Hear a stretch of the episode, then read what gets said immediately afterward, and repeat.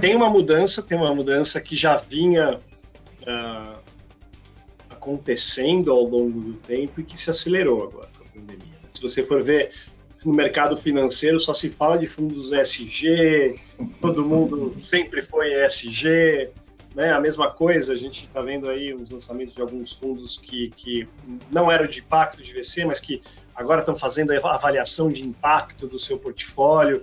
Eu acho que é uma, é, já era uma tendência, eu já sentia que isso ia acontecer ao longo do tempo, uh, mas que foi acelerado com a pandemia. É um, é um movimento sem volta, né? Eu brinco que quem quem está entrando em impacto porque acha que é uma moda, ou ESG porque acha que é uma moda, não sabe onde está se metendo.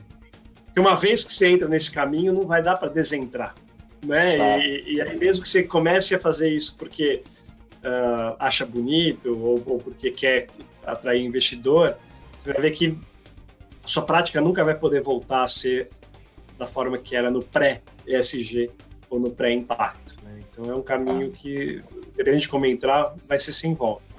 Nossa, a gente quer empreendedor que não precisa se chamar de empreendedor social ele não precisa carregar uma bandeirinha de ONG, mas ele precisa valorizar a solução que uh, a sua empresa está se propondo a fazer. Então, tem que ser alguém que tem uma ligação de propósito, ou até emocional, com a solução do problema. Né? Então, eu não estou criando aquele negócio porque eu vi uma oportunidade de mercado para ganhar dinheiro. Tá. É isso, mas é porque, olha, eu acho que esse problema é um problema que precisa ser resolvido na nossa sociedade. Então, é aí que a gente difere de uma de um olhar mais tradicional. Esse é o podcast do Café com Investidor, apresentado por Ralph Manzoni Jr. Oferecimento Banco Original. Olá, bem-vindo ao Café com Investidor. É possível causar impacto social e ambiental positivo e ao mesmo tempo obter retorno financeiro? Esse é o desafio diário de Daniel Iso. Ele é sócio fundador da Vox Capital, Daniel, muito obrigado por participar do Café com o Investidor. Obrigado pelo convite, Ralph. Daniel, então me explica, é possível, dá para causar impacto social e ambiental positivo e obter retorno financeiro? Bom, uh, obviamente que a gente acha que sim, né? A gente tem trabalhado para isso.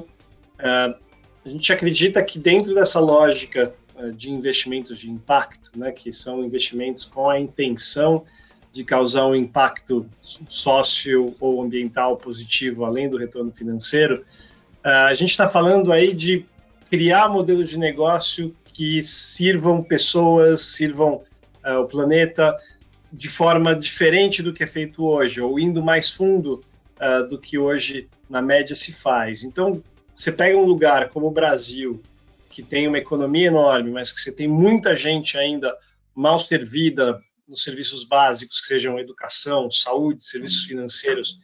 A gente está falando de fazer negócio e melhorar o acesso de, sei lá, 120 milhões, 140 milhões de pessoas no Brasil.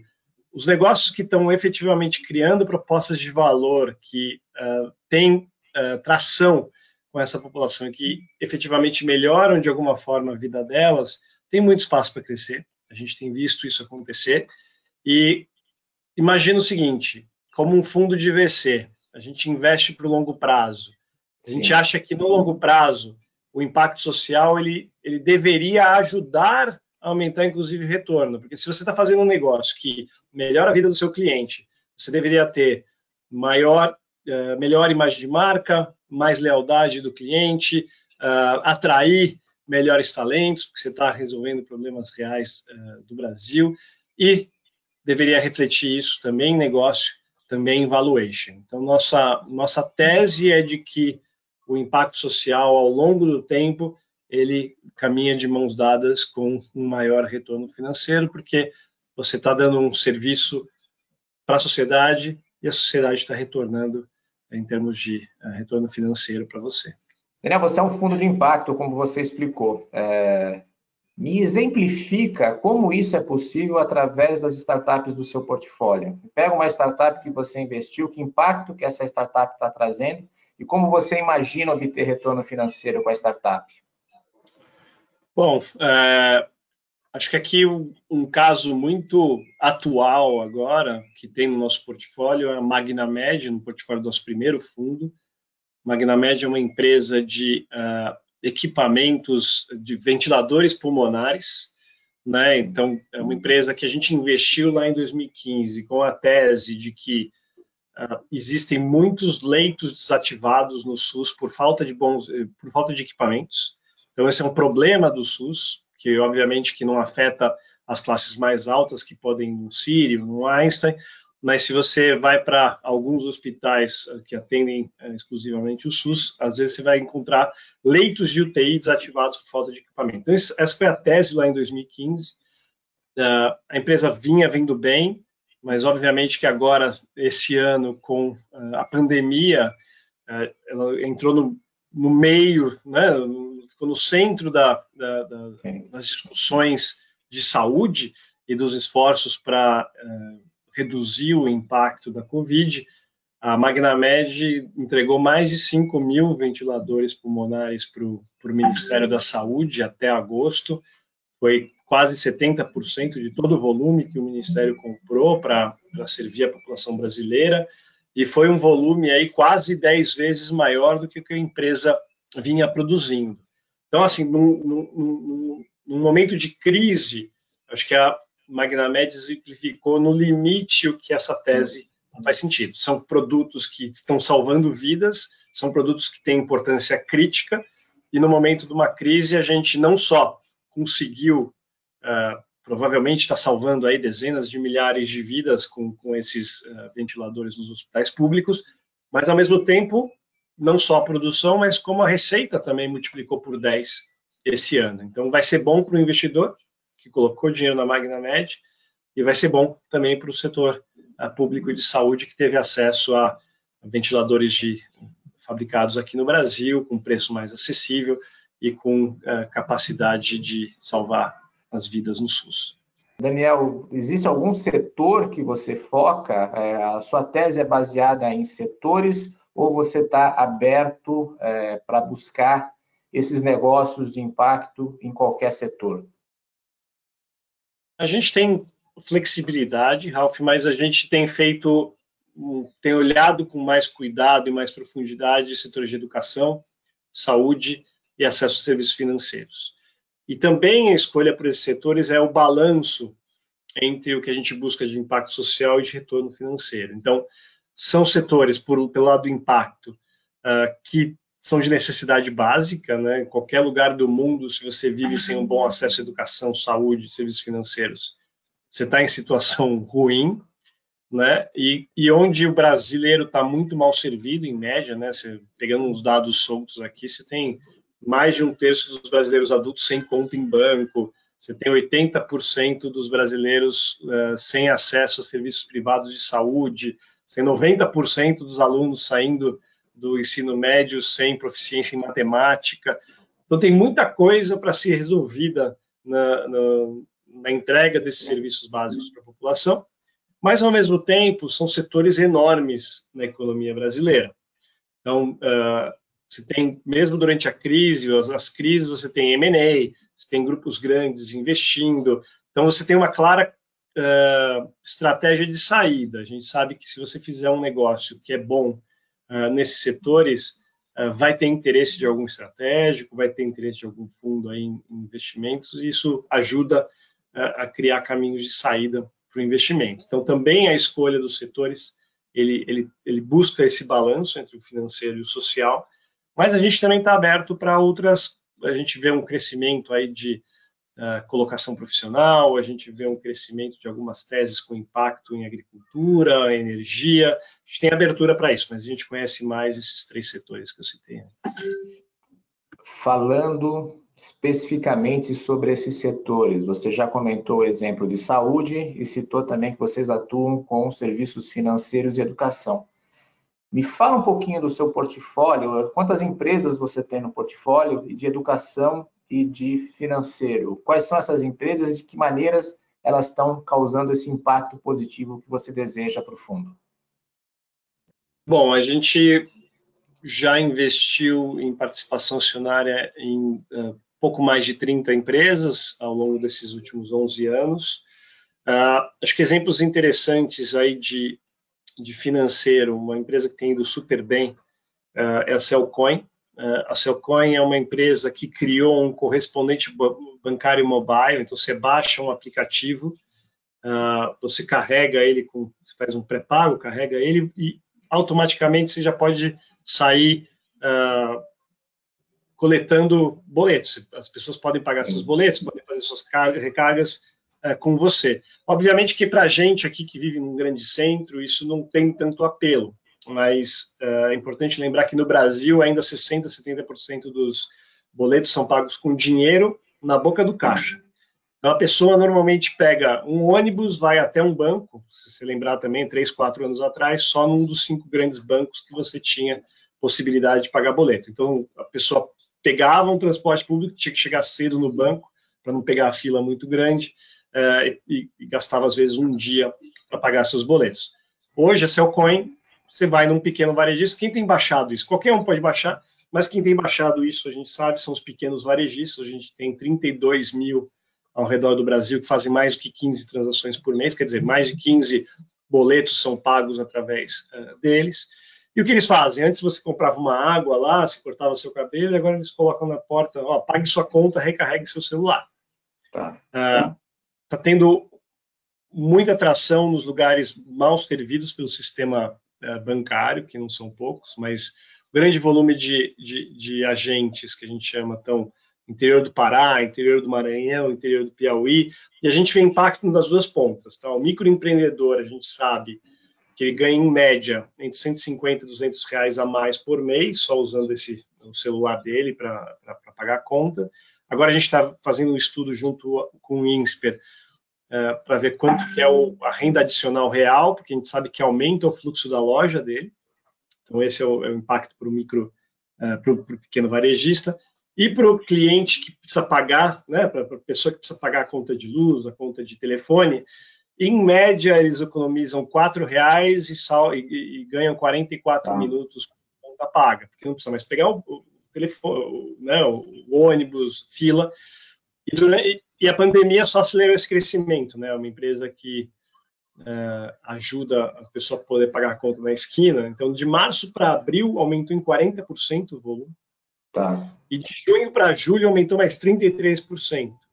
Então a empresa tem dado esse acesso e, e, o legal é que eles pegaram esse é o app e a API que faz a, a, a liquidação dos boletos das concessionárias, eles abriram para os novos bancos digitais e fintechs. Hoje 97 fintechs e bancos digitais usam a API da Cellcoin. Para você ter uma ideia, só em julho ao todo uh, a empresa transacionou mais de um bilhão de reais, foram mais de 9 milhões de contas pagas né, no, em mais de 2.500 cidades do Brasil. Então, uh, esse, esse, é um caso muito legal de, de, de serviços financeiros. Daniel, é, antigamente não era tão fácil de encontrar negócios de impacto. Hoje se fala muito de ESG. A preocupação hoje com as questões, com causas ambientais por parte de grandes empresas, com causa, causas sociais também, algumas grandes empresas é, entrando nessa área. Isso ajuda a, a, formar ou a que empreendedores criem empresas que causem mais impacto? É, há uma mudança de mentalidade nos últimos anos em relação a isso? Tem uma mudança, tem uma mudança que já vinha uh, acontecendo ao longo do tempo e que se acelerou agora com a pandemia. Né? Se você for ver no mercado financeiro, só se fala de fundos ESG, todo mundo sempre foi ESG, né, a mesma coisa, a gente está vendo aí os lançamentos de alguns fundos que, que não eram de impacto de VC, mas que agora estão fazendo a avaliação de impacto do seu portfólio. Eu acho que é uma, é, já era uma tendência, eu já sentia que isso ia acontecer ao longo do tempo, uh, mas que foi acelerado com a pandemia. E eu achava que isso ia acontecer, Ralph, também muito pelo pelo que a gente vinha sentindo de pesquisas, de conversas com as novas gerações, né, a partir dos millennials. Uh, tem aí um, um, relatório importante da Accenture que uh, estimou aí que entre 30 e 40 trilhões de dólares vão ser dados pelos millennials nas próximas décadas. a maior transferência de riqueza da história da humanidade, uh, porque os pais baby boomers estão morrendo, né? Uh, e essa é a primeira geração que coloca o interesse pelo retorno financeiro quase ou do mesmo uh, grau de importância que uh, o, o, o, impacto uh, gerado pelo investimento. Então a gente já via isso top-down, né, que são os investidores pedindo cada vez mais responsabilidade e cada vez mais disclosure do impacto. A gente vê, vê isso cada vez mais também de uma base mais esclarecida de consumidores, cobrando do, das, das, suas empresas uh, um comportamento ético, até impacto positivo. E a gente vê também uma coisa que pouca gente fala, mas que faz muita diferença, vai fazer cada vez mais diferença no, no, no, no, pool de talento. Cada vez mais as pessoas estão querendo trabalhar com uh, uh, empresas que têm impacto, ou, ou, ou, colocar a sua energia e, e se afiliar a grupos que estão trabalhando para uh, causar um impacto positivo. Então, está acelerando, a pandemia acelerou ainda mais, e eu acho que é só positivo, sabe? Uh, a gente, a gente vê todo esse movimento como positivo, mesmo quem está fazendo isso porque está querendo se posicionar, está querendo uh, reduzir o risco, uh, eu acho que de qualquer forma isso ajuda a levar o mercado para frente. É, deixa eu só fazer uma questão que é relacionada ao ESG. Você acha que isso é muito marketing ou as pessoas estão realmente fazendo é, práticas ambientais, sociais é, de fato? Como você avalia esse momento? Eu acho que um pouco dos dois. É como tudo, tem quem é sério, tem quem já fazia antes, tem quem, tá. tem quem, tem quem segue a cartilha porque se importa, é. Ah, eu acho que das empresas de capital aberto aí tem alguém, tem gente que sempre falava disso, lá, uma Natura sempre falou disso, sempre se preocupou com isso. Claro. Ah, se for lá para o Sul, a Merkel também é super uh, responsável, sempre se preocupou com isso. E agora tem gente que, pô, está uh, se movimentando porque o mercado está sinalizando que vai penalizar. Né? Então, você tem já aí há dois, três anos um discurso anual do CEO da BlackRock, o maior gestor de recursos do mundo, Sim. que é o Larry Fink, falando que, olha, a gente vai passar a não alocar dinheiro em empresas que não passam pelos nossos critérios de impacto. Uh, por mais que seja difícil ele mover o transatlântico de trilhões de dólares deles, isso já é uma sinalização que já coloca pressão sobre os CEOs já coloca pressão sobre o mercado. E, e tem muita gente, obviamente, que fala: peraí, o que é essa história de ESG? Qual é o, qual é o to-do list aí? Chama lá o para me explicar, porque agora a gente vai ter que levar a sério esse negócio. Eu acho que tem um pouco dos dois, mas uh, de qualquer forma, como, como na resposta anterior eu falo, é, é, um, é um movimento sem volta, né? Eu brinco que quem quem está entrando em impacto porque acha que é uma moda, o ESG porque acha que é uma moda, não sabe onde está se metendo. Porque uma vez que você entra nesse caminho, não vai dar para desentrar. Né? Tá. E, e, aí, mesmo que você comece a fazer isso porque uh, acha bonito ou, ou, porque quer atrair investidor, você vai ver que a sua prática nunca vai poder voltar a ser da forma que era no pré-ESG ou no pré-impacto. Né? Então, é um caminho tá. que, dependendo de como entrar, vai ser sem volta. O Daniel, me explique, então, você falou do to-do list. Qual que é o seu to-do list? Assim, qual, o que, que você considera na hora de investir? E o que é, faz você levantar uma bandeira vermelha de que, olha, acho que nesse eu não vou seguir por conta desses e desses, desses pontos? Uh, a gente tem um processo de avaliação muito similar ao dos outros fundos e gestoras de, de venture capital. Então, a gente está olhando para time, a gente está olhando para modelo de negócio, a gente está olhando para escalabilidade, uh, só que a gente também olha para o impacto uh, da solução, né, que, é, que, é um, que é um tema extra aí que a gente olha. Uh, e a, a nossa, o nosso olhar para o impacto ele vem desde a nossa tese de investimento. Então, na escolha dos setores, a gente não para só no setor, a gente também tem teses dentro de cada um desses setores. Então, a gente vai buscar soluções que aparentemente estão dentro da, da tese, estou resolvendo os problemas que a gente elencou como principais para a gente trabalhar. partir desse momento, a gente vai, aí a gente vira um fundo de VC normal, entre aspas, que a gente vai olhar, é escalável, o time é complementar, é um time bom, para de pé, o, ticket faz sentido, o valuation está dentro dos, do, do, do, de uma faixa razoável. Uh, só que tem um aspecto, tem um momento que é muito importante desse, desse, desse processo de avaliação que a gente tem, porque de impacto, é, uma, é um workshop que a gente faz com o time de liderança da empresa que chama Teoria de Mudança. E na teoria de mudança, a gente vai pegar o que a empresa faz e vai criar um caminho para o impacto que ela quer causar. É o que eles imaginam que gostariam de causar. E nesse caminho, a gente vai identificando indicadores que servem como proxy desse impacto. Né? Então, usando exemplos uh, uh, simples, é, uh, por exemplo, estou falando de uma empresa de microcrédito, a Avante, que é do nosso fundo 1.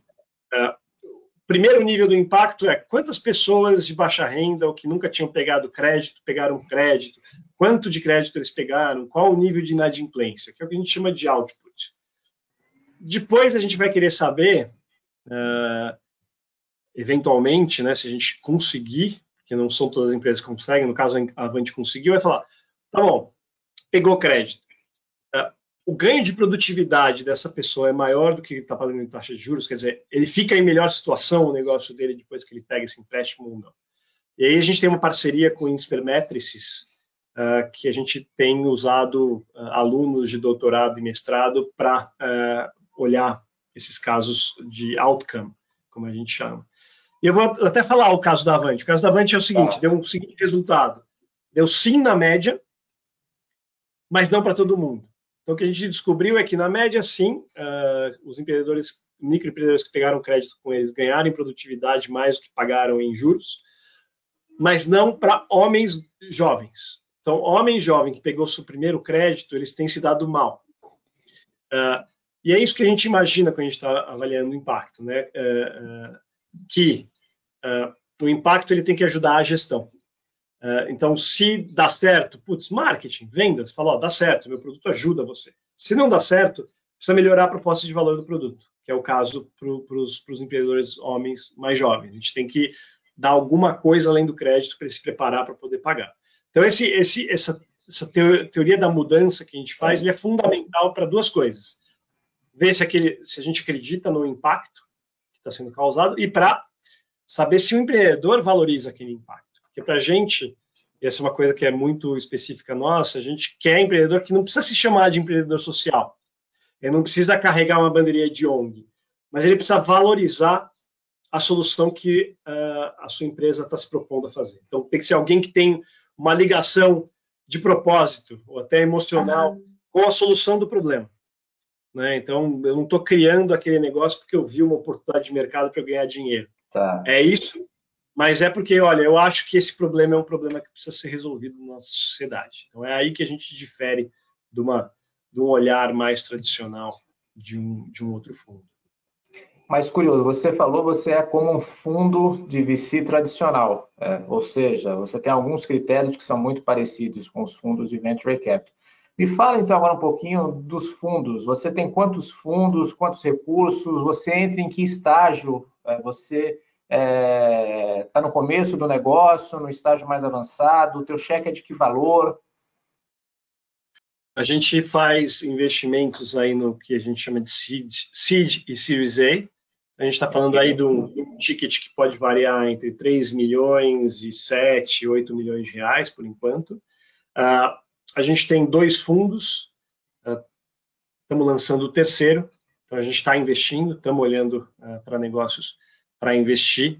Então a gente está olhando para empreendedores que estão usando tecnologia para criar soluções para melhorar o acesso à educação, saúde e serviços financeiros, precisando aí de um, de um round seed, de um round series A, uh, e a gente sempre ocupa uma posição minoritária, mais relevante aí, o sweet spot seria entre 15 uh, 25% da empresa, com alguns direitos de board seat e, e, e, e possibilidade de, obviamente, ter uh, abertura para ajudar em leads comerciais, em atração de talentos, em no que a empresa uh, precisar para desenvolver o seu negócio. E quantos recursos vocês têm sob gestão? Os dois fundos que vocês já captaram, eles são de que tamanho? A gente está com hoje com quase 200 milhões de, de, de, de, de capital sob gestão. Tá. E o terceiro fundo vocês estão começando a captar agora. Você pode falar de que tamanho vai ser esse fundo? Ele tem alguma diferença em relação aos outros dois fundos? Eu só posso falar que ele é a mesma tese, só que ele é um fundo um pouco maior. Ele é um fundo um pouco maior, porque assim, o nosso fundo nosso fundo 2 tem ido muito bem, o nosso fundo 2, graças a Sanar e Cellcoin, principalmente, tem colocado a gente uh, próximo de um top tier aí global de retornos de VC, que é um pouco do que a gente imaginava e sonhava com uma tese de impacto. E agora a gente está querendo um fundo maior para poder fazer mais e ter maior capacidade de investimento. Então, é um fundo que deve ter o seu a gente deve começar a operar aí até o final do ano. Já estamos avançados na estrutura dele e vamos, vamos, vamos. Mas o fundo 2 ainda tem dinheiro para investir um pouquinho. E, e, esse fundo ele vai manter, além da tese, é, você também vai investir em CID e Série A. É, ele mantém também o, o patamar do cheque. Ele, ele vai ser majoritariamente Série A agora, tá. tá? E com eventual possibilidade para algum Series B também. Tá, então vai ser um fundo um pouco maior que vai dar um, um passo a mais que você está dando ali na, na cadeia do, do Venture Capital. Ô Daniel, vamos falar, um, vamos falar um pouquinho de você agora. É, como que você começou a trabalhar com fundos de impacto ou com causas é, de impacto? É, porque até onde eu sei, a Vox Capital já tem uma, uma certa trajetória. Começou, se não me engano, em 2009, o seu primeiro fundo ou seja, são mais de 10 anos. Mas antes disso, você já atuava nessa área? Uh, não exatamente, né? Então a Vox foi criada em 2009. Eu, o meu histórico é em desenvolvimento de negócios, né? Eu sou, eu sou da época, trabalhei no submarino na época de startup lá durante o boom de internet, então 99, 2000, 2001. Pegou a bolha da internet, primeira bolha da internet, não? Peguei a primeira bolha da internet. Foi, foi divertidíssimo, das melhores uh, experiências da minha vida. Eu tinha é. o quê? 24 anos, estava lá no submarino, estava, na verdade, lá eu, eu, eu, eu estruturei a área de uh, consumer electronics. Então, quando eu entrei lá, tinha só livro, DVD e CD. Aí a parte de consumer electronics uh, eu estava tocando. Então, foi é, foi uma super experiência aí de nos primórdios da internet. Depois eu passei alguns anos uh, na Johnson Johnson Brasil, uh, na área de consumer. Uh, fui gestor de algumas marcas, por exemplo, Band-Aid, Sundown, geria a marca. e nos últimos dois anos que eu estava lá, eu estava desenvolvendo negócios para a população de baixa renda. Então, a Johnson Johnson, no geral, tem uma, uma, mais baixa penetração pelo custo dos produtos, até com, com, a população de baixa renda, e era naquela época que tinha saído o, o estudo do Prahalad, falava a fortuna na base da pirâmide, então as, que, que, usava Casas Bahia como um dos exemplos, então o pessoal começou a falar como que eu faço negócios com a baixa renda, e aí eu fui muito influenciado nessa época de Johnson Johnson por um discípulo do Prahalad, que é o Stuart Hart, que era do MIT, que ele criou uma coisa que ele chamava Protocolo BOP 2.0, BOP de Bottom of the Pyramid, né, base da pirâmide. Tá. Uh, e no Protocolo 2.0 ele falava, olha, sim, existe uma fortuna aí na base da pirâmide para os negócios uh, uh, explorarem, mas não dá para você fazer negócio com a base da pirâmide se você não pensar em modelos ganha-ganha se você não pensar em, olha, como você também tirar essas pessoas da pobreza enquanto você faz negócio com elas. Isso fez muito sentido para mim na época. Comecei a implementar esse tipo de, de lógica na minha área lá na Johnson Johnson. Uh, mas eu estava muito apaixonado pelo tema e queria fazer isso full time. Uh, virei investidor anjo de alguns negóciozinhos que estavam começando a falar sobre esse tema em 2007, 2008. E aí me apaixonei de vez. Eu falei, nossa, queria só fazer isso da minha vida. Então, por que não só fazer isso, né? Investir em empreendedores que querem criar negócios com impacto e ajudar eles a desenvolver uh, os seus negócios. Então, a minha, minha trajetória vem, vem assim. Foi muito de uh, isso eu estou romantizando um pouco porque teve muita crise, claro. né? Eu entendo uma crise profunda de falar, poxa, estou aqui numa empresa que gera milhões de dólares por ano para um acionista fora do Brasil e a gente aqui com sérios problemas e, e eu não estou conseguindo fazer nada no meu dia a dia de trabalho. Então, eu quis juntar também uh, a vontade de trabalhar para melhorar o país com o, o, o, jeito que eu ganho dinheiro. E você, e você saiu da Johnson Johnson para criar a Vox Capital, foi isso? É, saí de um na sexta, já estava full time no outro na segunda. Foi, é. foi assim.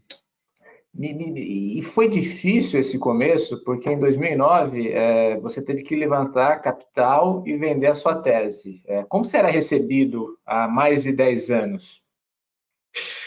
Uh, assim, a gente teve, teve o privilégio de ter um investidor americano que veio com outra sócia fundadora dando capital seed para a gente. Então, de 2009 até 2011, a gente operou com um, um capital seed não eram investidores, era só esse investidor americano tá. é, que cobriu os custos, vai. Bem custos, assim, sabe? Tipo, mas, mas deu para a gente trabalhar, que foi, foi um privilégio.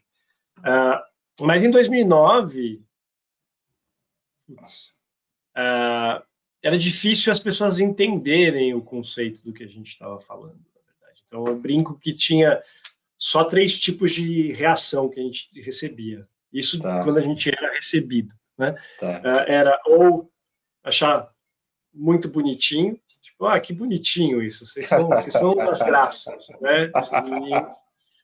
Ou a pessoa absolutamente não entender como uma coisa pode estar junto com a outra. E tinha gente que ficava brava, inclusive. Já ouvi quote, uh, gente fala, pô, trabalho há não sei quantos anos no mercado financeiro e sofro pra caramba para entregar o retorno financeiro. Como é que você vem agora falar que é importante também ter um impacto social? Como é que você ousa falar isso? Então, é, era esse lugar, mas se, se você me permitiu, eu, eu, gosto de contar uma história de como isso evoluiu. Tá, porque, assim, aí, isso era 2009. 2012, quando a gente levantou o primeiro fundo, o primeiro fundo estruturado, a gente já era recebido, então 2009 era muito difícil ser recebido, 2012 o pessoal recebia porque estavam começando a ouvir essa história de investimento de impacto, mas o papo era sempre assim, deixa eu ouvir, me conta, porque eu não sei se essa história é para o nosso banco, não sei se essa história é para o nosso family office, não sei se isso, isso pega muito com a gente. 2016, quando a gente levantou o segundo fundo, o papo já era diferente, era já sei que algum dia meu banco vai ter que fazer isso, já sei que a gente tem que se posicionar nisso, mas eu não tenho ideia como. Agora, ah. em 2020, já é uma corrida desesperada para falar que sempre fazia impacto. Então, mudou, mudou e mudou muito. Está mais fácil, então, para você agora fazer essa captação. Você tem investidores batendo na sua porta. As, seria leviano falar que está mais fácil captar, captar é um sofrimento sempre. Claro. Mas tá, tá, as conversas estão muito mais fáceis, os papos já estão muito. Você precisa explicar menos, você precisa se, se desculpar menos, uh, e tem muito mais gente, todo mundo está aberto para conversar, pelo menos. Então tá, uh, tá mais fácil levar o conceito adiante, sim. O, Daniel, você era confundido lá no começo com uma ONG? Te achavam você uma organização não governamental que, na verdade, queria gastar dinheiro é, e não trazer nenhum retorno financeiro? Ah, eu tenho a história do meu tio. Meu tio era um cara do mercado financeiro de longa data. Ele já está hoje agora com, sei lá, uns 75 anos, do lado do meu pai. Ele até recentemente me mandava uns projetos aí de reciclagem. Ó, tem, tem, tem uns catadores de lixo ali que estão precisando de uma doação. Até hoje ele manda uns projetos assim para mim. Então, assim, até, uh, diria que sim, e, e, e, tem muita gente que ainda não consegue entender como dá para juntar uh, as duas coisas. Então, sim. sim. Daniel, estamos chegando ao final, e aí no final eu sempre faço com todos os entrevistados é, um ping-pong, são perguntas e respostas rápidas. Uhum. Vamos começar. Quem te inspira? Eu acho que tem um grande inspirador aí que é uh, o Muhammad Yunus, uh, que é ganhador do Prêmio Nobel da Paz, que começou o modelo de microcrédito. Ele, ele que começou toda essa discussão de que dá para fazer negócio com a base da pirâmide de forma a melhorar a vida deles. Então, sem dúvida, é uma inspiração. Um empreendedor que você admira? Olha, admiro muito a turma uh, empreendedora da Natura, o pessoal que começou, Luiz Seabra, uh, Guilherme Leal, Pedro Passos, que lá atrás, quando ninguém falava de né, se preocupar com questões uh, sustentáveis, eles, eles, eles, trouxeram isso. Então é uma e, e, criaram aí um grupo já internacional de, de, de, de, de produtos de beleza. Então são são empreendedores que eu admiro bastante. Um erro? Eu acho que um erro foi não ter uh, começado a levar esse tema de uma forma mais educacional mais cedo. Uh, essa, essa, essa dúvida de que, pô, é ONG, se não é ONG, se dá retorno, não dá retorno. Eu acho que a gente uh, tentava empurrar muito o que a gente acreditava, sem parar para explicar o que, que a gente estava tentando fazer, o que estava por trás. Então, acho que foi a gente deu muito murro em ponta de faca por não dar dois ou três passos atrás para ter mais uh, calma, uh, ter mais paciência para explicar um pouco o conceito que a gente estava tentando fazer. Isso principalmente lá entre 2014 e 2017 a gente sofreu muito aí e, e não deu os passos atrás que eram necessários para a gente né, ganhar as pessoas. Um acerto. Acho que um acerto foi ter é, resistido e continuado. Teve é, o caminho ele foi muito difícil, o caminho ele foi muito sofrido. Teve momentos é, que eu quis parar, né? Teve momentos que eu falei, puxa, acho que acho que acho que a gente não vai conseguir fazer isso. A gente está fica, será que eu estou viajando? Porque ninguém acredita no que a gente está acreditando. Uh, então, sei lá, principalmente lá em 2012 foi um momento que eu pensei muito seriamente em desistir. Então, o acerto foi não ter desistido. Acho que agora as coisas estão muito mais claras que faz sentido. Daniel, um livro. Cara, um livro que é, é esse é um livro cabeçudo, mas para quem está trabalhando com impacto, eu acho que vira fundamental Uh, tem os ganhadores aí do último prêmio Nobel de Economia, que é a Esther Duflo e o Banerjee. Eles lançaram um, um livro que chama uh, Good Economics for Hard Times, que fala de boas práticas de inclusão e de desenvolvimento econômico, principalmente em países uh, menos desenvolvidos, durante essa época de dura da, da economia. Então, super recomendo. E Daniel, para finalizar, um hobby. Cara, acho que tá aqui atrás, não sei se dá para ver, tem um teclado aqui, eu gosto de tocar, gosto de tocar piano entre uma reunião ah, e é? outra, assim, tipo uma coisinha. Não sei se dá para ver aqui, tá, talvez, ah, tá aqui. Tem um ah, tecladinho aqui atrás, tá. E, então eu gosto de ficar aqui do meu lado. Que tipo de, de música? Cara, popular, gosto de. Eu toco uh, bossa nova, um pouco de, dos clássicos de jazz aí. Nada muito rebuscado, tá. mas que, que dá para quando precisa é, tirar a cabeça do, do, do, trabalho é uma boa, porque você tem que prestar atenção em uma outra coisa, né? Tá certo, então, Daniel. Muito obrigado aí por participar do Café com o Investidor. Obrigado você pelo convite, Ralf. Foi um prazer. Obrigado e até o próximo episódio. Você ouviu o podcast do Café com o Investidor, com a apresentação de Ralph Manzoni Jr. Para assistir nossos programas, acesse o nosso canal no YouTube Neofeed Brasil para receber notícias em seu e-mail, acesse o site www.neofeed.com.br e assine a nossa newsletter. Café com Investidor tem o oferecimento de Banco Original.